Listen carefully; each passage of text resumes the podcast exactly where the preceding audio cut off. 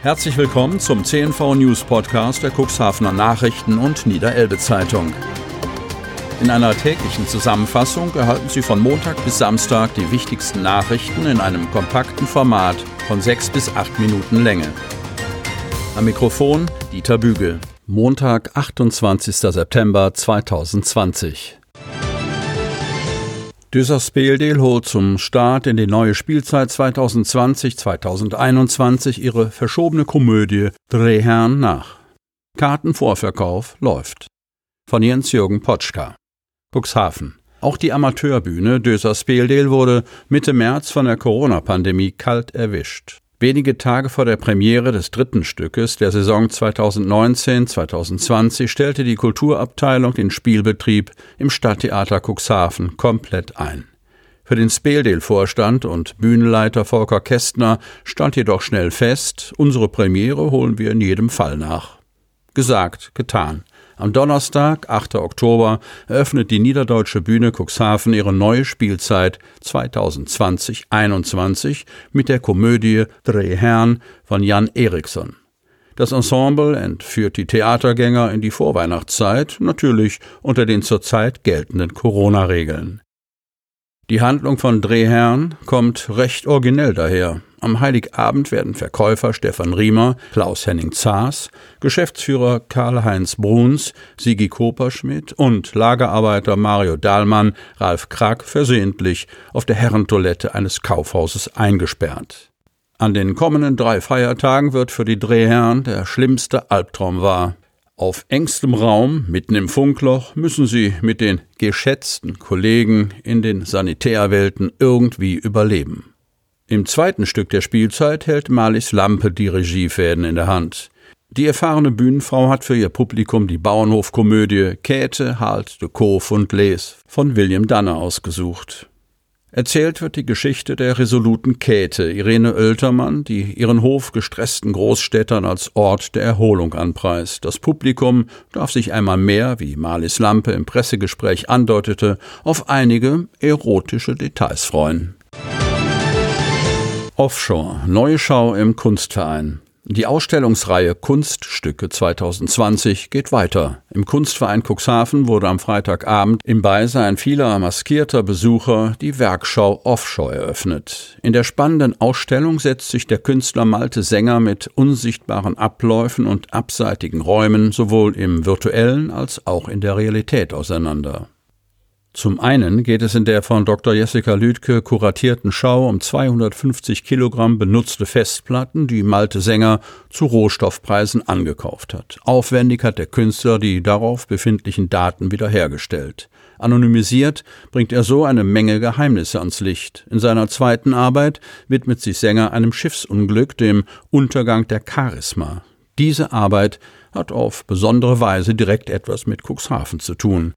Die Ausstellung Offshore kann vom 26. September bis 11. Oktober besucht werden, und zwar jeweils Donnerstag und Freitag von 16 bis 18 Uhr sowie Samstag und Sonntag von 11 bis 13 Uhr. Schützenvereine nicht allein lassen. Lokale Aktionsgruppe Hadler Region hat auf ihrer jüngsten Sitzung umfangreiches Hilfspaket beschlossen. Von Jens Christian Mangels. Kreis Cuxhaven.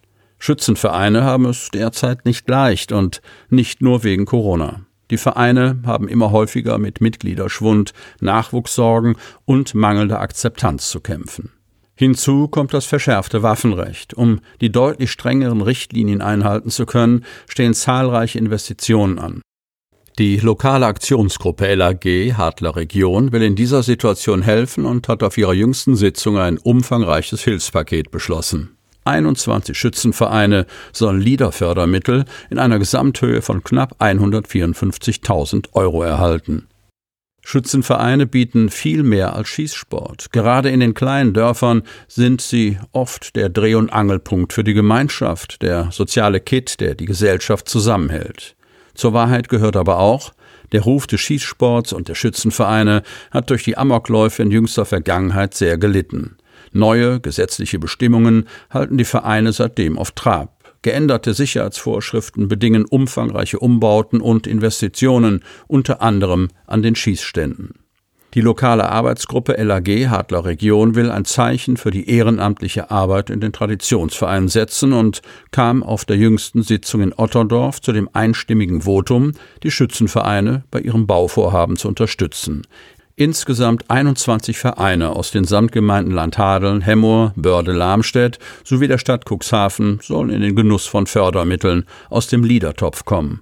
Die maximale Fördersumme pro Verein beträgt 7.500 Euro. Am kommenden Dienstag, 29. September, gibt es für die Schützenvereine, die sich um Liederfördermittel bemühen, eine Informationsveranstaltung, wie es nun weitergeht. Schützenvereine sind eine Art Institution. Gerade auf dem Land sind sie aus dem Dorfleben kaum wegzudenken, seit Jahrhunderten bereits. Neugestaltung des Fährkopfes ist abgeschlossen. Stadt investiert etwa 280.000 Euro in den Platz und den Ausbau der Straße zur Siedwende, barrierefreier Zugang zur Schwebefähre. Hemmoor. Die Pläne zur Umgestaltung und Aufwertung des Basbeker Fährkopfes reichen bis in das Jahr 2012 zurück. In mehreren Etappen wurde das Ziel schließlich erreicht. In der vergangenen Woche war Bauabnahme für das letzte Teilstück. Die geplante große Party musste aufgrund der Corona-Pandemie leider entfallen.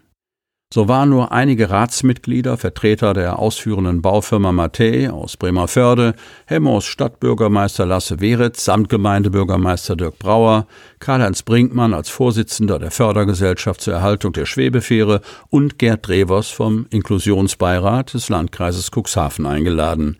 Sie alle freuten sich über den neu gestalteten Platz mit Kopfsteinpflaster und mehreren Sitzgelegenheiten. Ich bin öfters hier, schaue auf den Fluss und die Fähre. Hier kann ich herrlich entspannen, sagte Lasse Weritz.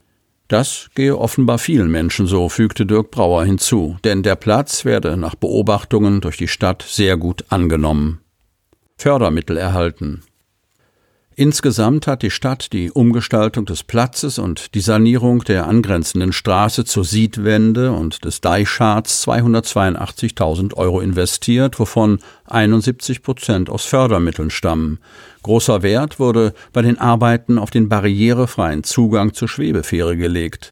Zur endgültigen Fertigstellung fehlen noch eine Informationstafel zum ehemaligen Basbeker Hafen und eine Ankerskulptur, die auf die wirtschaftliche Bedeutung des Platzes hinweisen sollen. Somit schließt sich ein Kreis von insgesamt drei Bauabschnitten.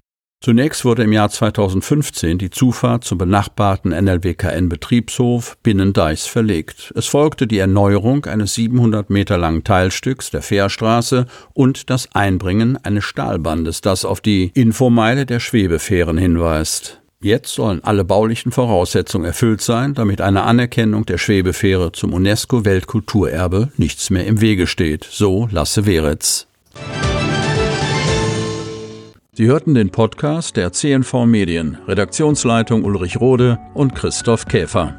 Produktion Rocket Audio Production.